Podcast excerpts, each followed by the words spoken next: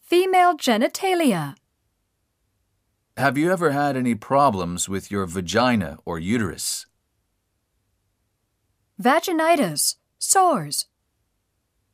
Have you ever had any vaginal discharge or itching? Venereal disease. Have you ever had any sores or infections around your vagina? Menarche. How old were you when your periods began? Menses.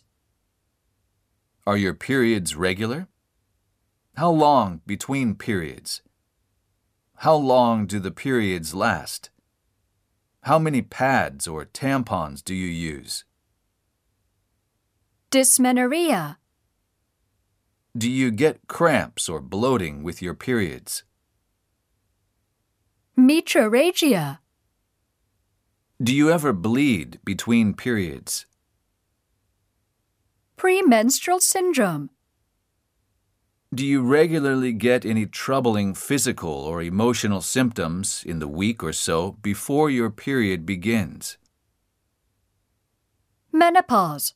Hot flashes. When did you stop having periods? Have you had hot flashes?